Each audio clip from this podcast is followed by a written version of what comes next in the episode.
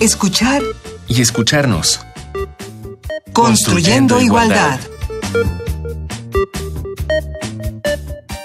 Esto es escuchar y escucharnos. Qué bueno que nos sintonizan, qué bueno que nos estamos escuchando, todas y todos. Estamos construyendo igualdad. Y el tema que abordaremos hoy es feminismo para el 99%. Nos acompaña el doctor Yankel Peralta García. Yankel, bienvenido. Hola, buenas tardes. Bienvenido a escuchar, escucharnos y a Radio UNAM. Y Yankel, platícanos un poco de ti. Hola, gracias por invitarme.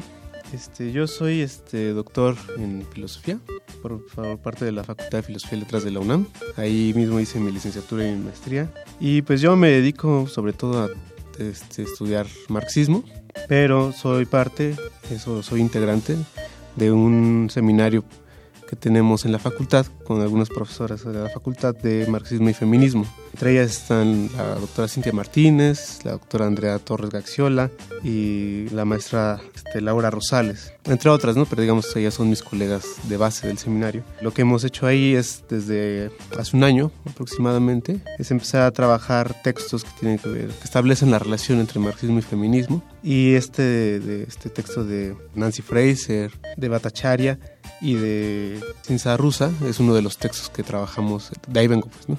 Muy bien, Jankel, pues qué bueno que estás aquí para que tú nos ayudes a, desmenuzar esto del feminismo para el 99%, que es, es un cruce, como ya nos decías, entre eh, lo social, lo económico, lo ecológico, iremos, iremos viendo poco a poco a lo largo de nuestro programa. Y bueno, para entrar en materia, ¿qué es el 99%? Feminismo para el 99%, una pequeña introducción.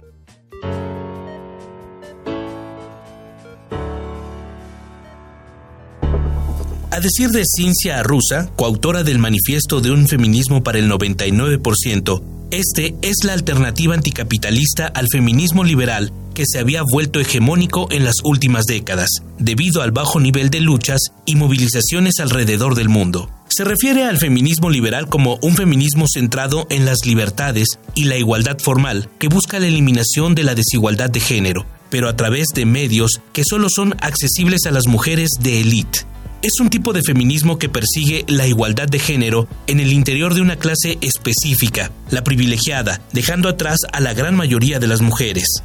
El feminismo del 99% es una alternativa al feminismo liberal, ya que es abiertamente anticapitalista y antirracista. No separa la igualdad formal y la emancipación de la necesidad de transformar la sociedad y las relaciones sociales en su totalidad de la necesidad de superar la explotación del trabajo, el saqueo de la naturaleza, el racismo, la guerra y el imperialismo. Este se posiciona directamente como parte del transfeminismo, defiende los derechos y necesidades de las trabajadoras sexuales y busca alianzas sociales y políticas con todos los movimientos que luchan por un mundo mejor para el 99%. Pues Yankel, ahora sí, la pregunta. ¿Qué es el feminismo para el 99%? Para principiantes. Ok, bueno, es un manifiesto escrito por Cinza Rusa Nancy Fraser y Tita Bhattacharya, que es una propuesta de emancipación para, dirigida a las mujeres que, pero que forman parte del 99% de la población no capitalista, ¿no? Es decir, quiere contraponerse a las iniciativas, digamos, del, del feminismo liberal que buscan, por el contrario, más bien empoderar a las mujeres sin cambiar los las relaciones de producción capitalistas, ¿no? Y que en ese sentido pues se dirigen solamente al 1% de la población privilegiada que puede de hecho ascender en los puestos de poder, pues, ¿no? Sin embargo, creo que una de las características esenciales del texto es que no quiere limitarse a lo que entre comillas podríamos llamar la cuestión la cuestión de la mujer, pues, ¿no? Es decir, es más amplio, o sea, quiere ampliar un poco el, el no tanto por mera solidaridad con otros movimientos, sino porque creo que las autoras establecen que hay una relación de implicación, imbricación entre el, intento de emancipación de las mujeres con los temas asociados con el ecologismo, el, racismo, el antifascismo, ¿no? Es decir, que eh, están en la lucha de las mujeres estos temas también. O sea que sin, sin esas luchas, la emancipación de la mujer no puede llegar a realizarse plenamente. Entonces, el, espíritu eh, del manifiesto no es tanto como ser solidario con otras luchas, sino más bien este, dar cuenta o explicar por qué la lucha feminista implica también esas otras luchas. O sea, que no puede realizarse sin, sin la realización también de los otros objetivos emancipatorios. ¿no? Ellas, en ese sentido, dicen no ser una propuesta de feminismo separatista, ¿no?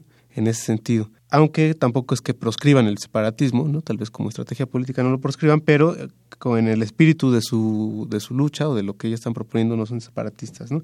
El separatismo sería entre hombres y mujeres. Sí, bueno, habría varias clases de separatismo. Uno de ellos sería el político, el como estratégico, pues, ¿no? en el cual pues las mujeres, las compañeras feministas se organizan de forma autónoma, ¿no? Sin la presencia de hombres. Pero bueno, eh, eso no, no está en contraposición con lo que ellas están proponiendo. Lo que ellas dicen más bien es que, independientemente de eso, los fines de emancipación de las mujeres tienen que integrar otros movimientos, ¿no? O integrarse con otros movimientos, porque si no, no pueden realizarse plenamente, ¿no? por ejemplo, ellas dicen que en el caso de la brecha salarial, creo que sería un, ejemplo peculiar, dicen, pues no importa tanto, o bueno, sí importa, ¿no? Que se igualen los salarios, pero eso no conlleva a emancipación si de todas formas persiste la explotación, pues, ¿no? Sería solamente una igualdad de explotación. Entonces, aunque hay que este, reclamar por una igualdad de salarios, también hay que luchar contra la explotación, porque de todas formas se explotan mujeres y hombres. La, la, lucha por la este, superación de la explotación, pues también compete a las mujeres y no solamente la lucha por la brecha salarial. Ese sería como un poco el espíritu integracionista del, del manifiesto. Oye, ¿y qué, qué lo detona? Porque hace relativamente poco tiempo que empezamos a escuchar acerca del feminismo del 99%. ¿Hay algunos hechos específicos, más o menos cuándo sucedió esto? Sí, bueno, hay experiencias políticas y, y, bueno, y experiencias sociales, ¿no? Que nos tocan a todos, pero en particular las experiencias políticas, pues son las huelgas de mujeres y las movilizaciones de mujeres que vienen eh, surgiendo desde el 2015 con el movimiento de Ni Una Menos en Argentina, por ejemplo, ¿no? O en el, en, el, en el 2016 eh, el movimiento de mujeres en Polonia por la legalización del aborto, ¿no? O en 2017 donde ellas participaron, las autoras, en, en la huelga de mujeres, ¿no? Entonces, bueno, son una serie de, de experiencias políticas que han conducido a la, a la necesidad de que ellas expresen, digamos, toda o sinteticen eh, el espíritu de, de, la lucha, digamos, en, de forma conceptual, ¿no? Discursiva. Y creo que lo, de lo que ellas se han dado cuenta es, a través de todas esas experiencias, es de varias cosas, ¿no? Por ejemplo, de las limitaciones del feminismo liberal, que sería otro de los motivos por los cuales ellas redactan esto, ¿no? Se contrapone este feminismo del, 90, del 99% al feminismo liberal. Al feminismo que ellas denominan liberal. ¿Qué sería, podrías describirnos un poco el, el feminismo sí, el feminismo liberal diría hasta donde puedo yo entender, que las relaciones capitalistas de producción no solo no se contraponen con la emancipación de la mujer, sino que incluso la podrían fomentar, ¿no? Si las mujeres participaran de lleno como este, propietarias privadas y con pleno derecho al mercado, ¿no?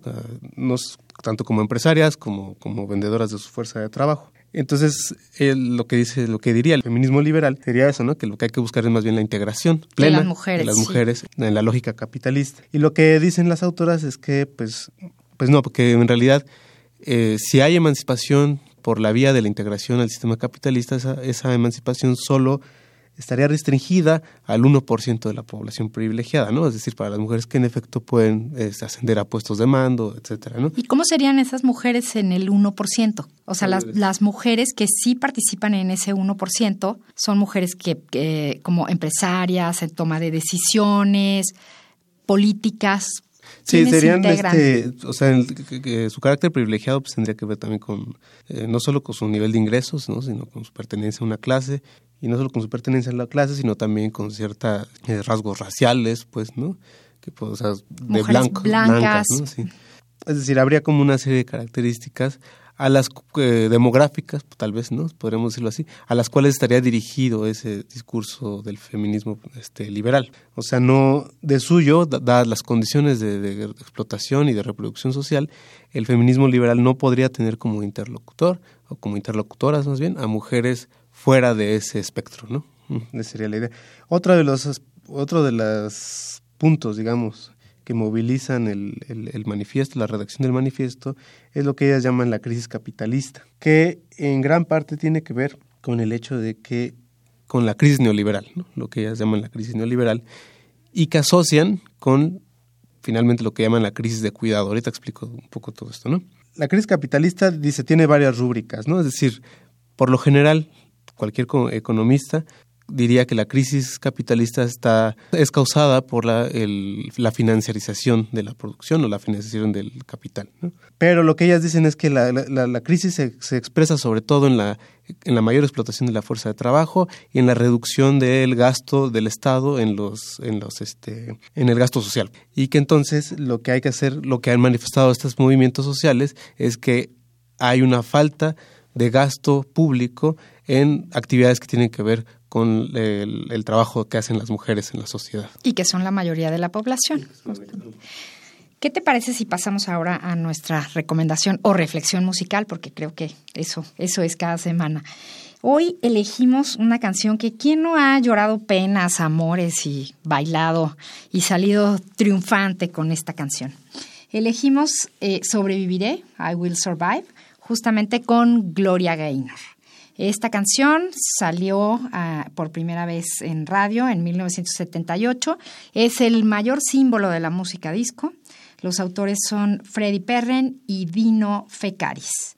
Y después, bueno, ha sido retomada interminablemente por muchísimos cantantes, grupos, etc.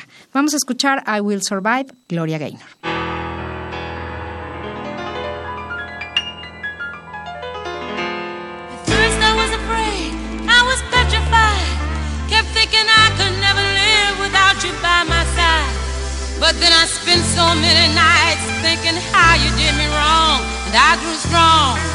And I learned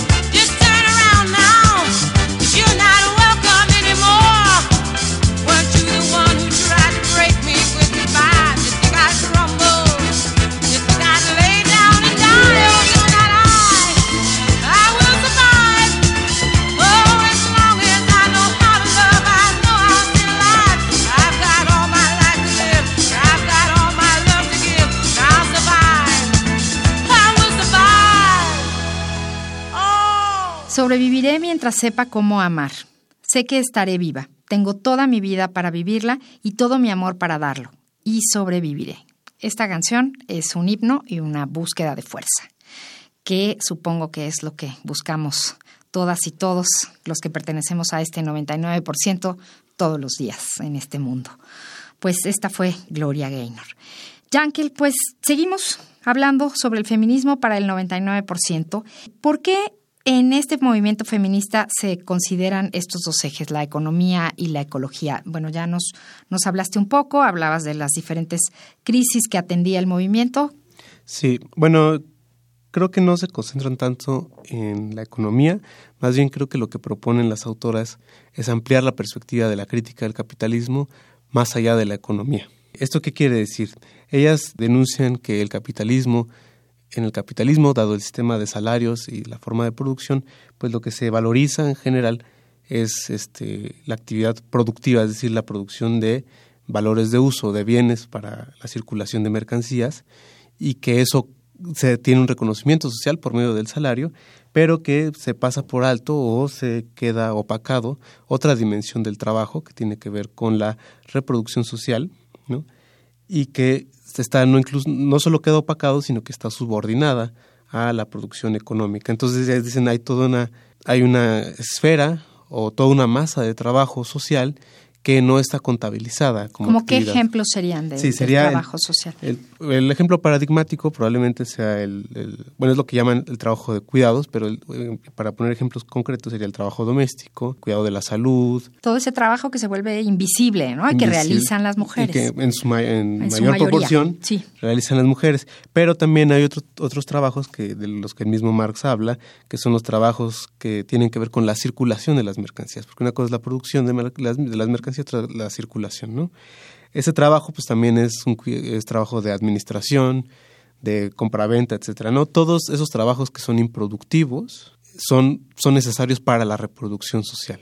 Entonces tienen un valor, son muy necesarios, no, no pueden pasarse simplemente por alto, y pero en la medida en que no son reconocidos por medio del salario, es más fácil que se pase por alto la dinámica en la que se desenvuelven esos trabajos, ¿no? Y es también fácil pasar por alto la explotación y la opresión que se da en esas esferas de, producción, ¿no? Entonces, un poco lo que intentan es ampliar el concepto de trabajo hacia las actividades reproductivas y en ese sentido lo que quieren es como antes al contrario no quieren hacer tanto acento en la, en la esfera económica sino más bien ver más allá de la esfera económica considerando la esfera económica como la actividad puramente productiva ¿no?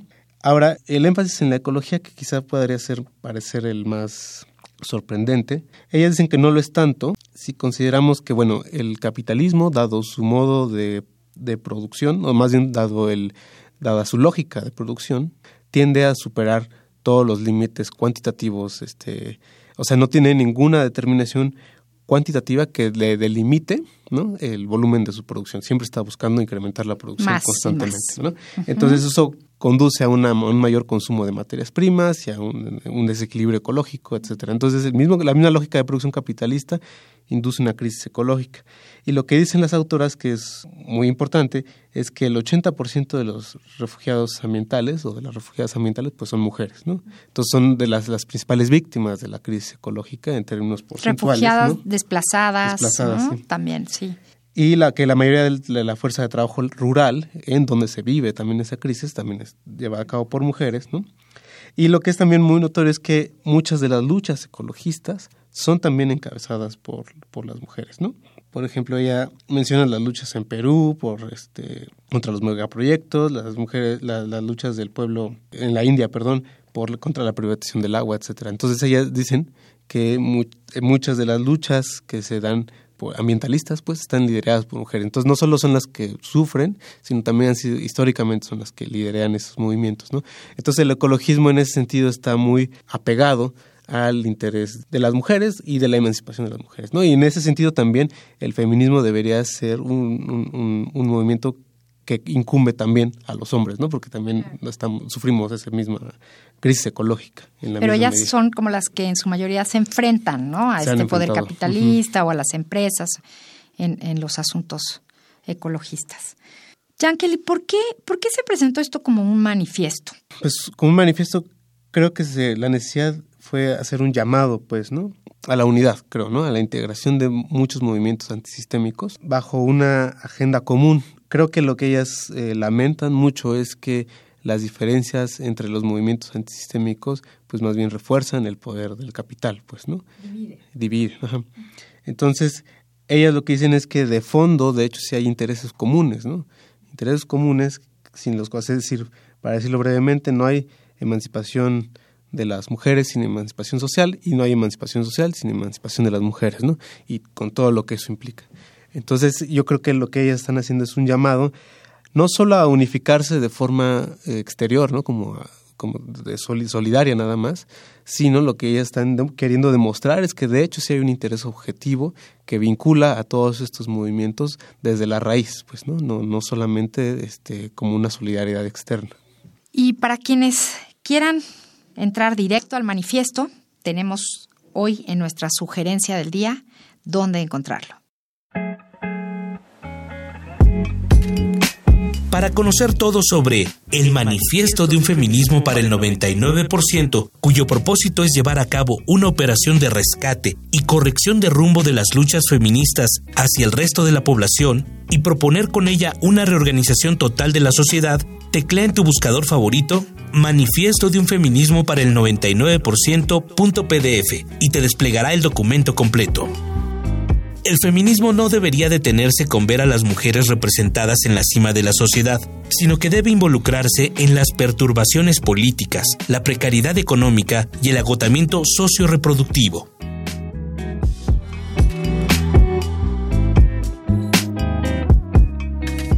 Yankel, ¿cómo ha ido creciendo esta movilización? Mira, esa pregunta en particular, como yo no formo parte del movimiento feminista, eh, no te sabría decir. Lo que sí te puedo decir, en cambio, como marxista, ¿no? como académico, te puedo hablar de, la respuesta que yo he visto en mis colegas. Y yo creo que de parte de mis colegas este, marxistas y académicos, yo creo que sí ha habido como ciertos oídos sordos a, a las propuestas que hacen el manifiesto. Yo detecto como una tendencia de parte de, del marxismo elaborado por hombres, ¿no?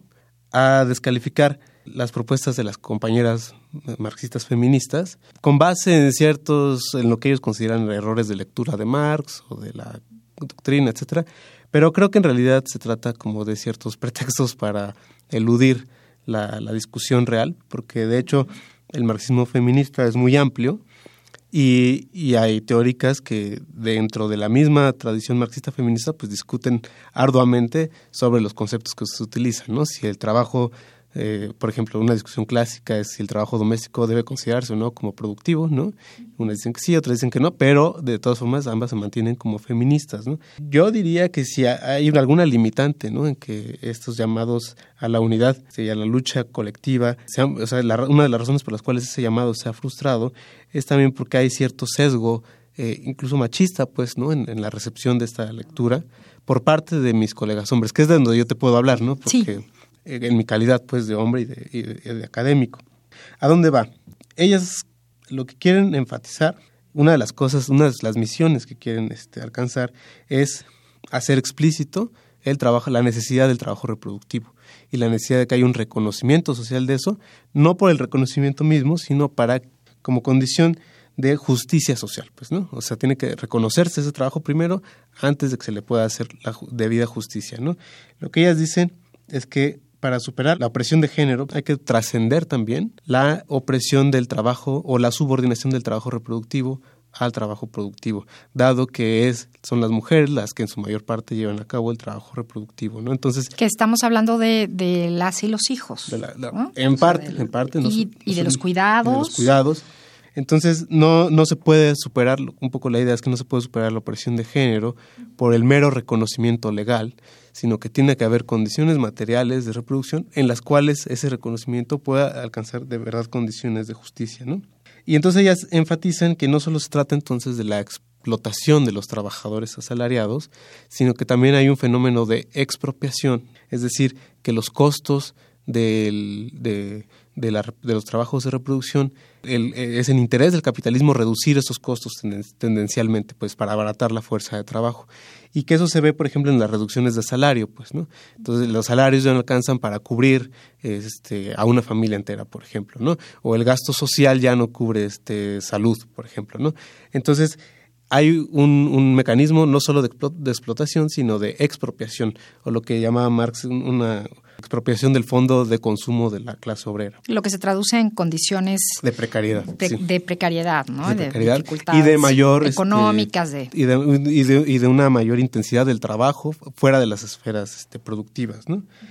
Y por último, creo que lo, a donde van también es a redefinir la lucha de clases, es decir, que lo que se tiene que entender es que eh, la clase explotada Eh, no solamente son los trabajadores que van a fábricas y son hombres y salen y les pagan un salario, sino que la clase explotada implica esos trabajadores y sus familias y todo el trabajo de reproducción que posibilita que ellos vayan a trabajar y ganen un salario. Entonces, que hay que ampliar no solo el concepto de trabajo, sino también el concepto de, clase, ¿no? Y que entonces el llamado sería ese, ampliar el concepto de trabajo, ampliar el concepto de, clase y este superar la subordinación del trabajo reproductivo respecto del trabajo productivo. Digamos que a mi juicio serían como las eh, principales eh, objetivos que plantearían ellas. Bueno, ¿a dónde va el movimiento? Yo creo que, como decía ¿no? al inicio, una de las cosas que por las que lucha o los objetivos que pretende lograr es que el, los trabajos de reproducción alcancen un reconocimiento social como un medio para alcanzar la justicia efectiva. ¿no? Eh, ¿Esto en qué se traduce en términos concretos? ¿no? Es decir, eh, la, condición para que eso suceda es que se tiene que superar la subordinación de género por medio de la superación también de la subordinación del trabajo reproductivo respecto del productivo. Y que esto implica, eh, sin duda, ¿no? La superación de las relaciones capitalistas de producción. Es decir, el, mismo capitalismo necesita escindir en dos esferas completamente separadas el trabajo, la reproducción social. ¿no? Entonces, si la pregunta de hacia dónde va significa si tiene algún futuro. Este movimiento no lo tiene en un contexto capitalista. Esa es, es un poco la idea. Por eso el, el, llamado de ellas es que el feminismo tiene que ser anticapitalista. Es decir, no puede haber reconocimiento de los derechos de mujeres si no es efectivo, si no es un movimiento anticapitalista. Entonces, no tendrá eh, grandes posibilidades o será difícil enfrentándose al capitalismo, pero si lo que se busca es alcanzar la justicia, pues es una buena causa y habrá que seguirla de cerca. Pues muchísimas gracias, Yankel. gracias, por estar con nosotros. Yankel Peralta García, muchísimas gracias. Tenemos cada semana una palabra. Hoy en nuestro glosario la palabra es brecha. Busquen por favor la palabra. Llevamos cada semana una en esta temporada y creo que va a ser muy útil para acabar de entender nuestro tema de hoy. Pues muchas gracias por sintonizarnos. Estaremos con ustedes la próxima semana.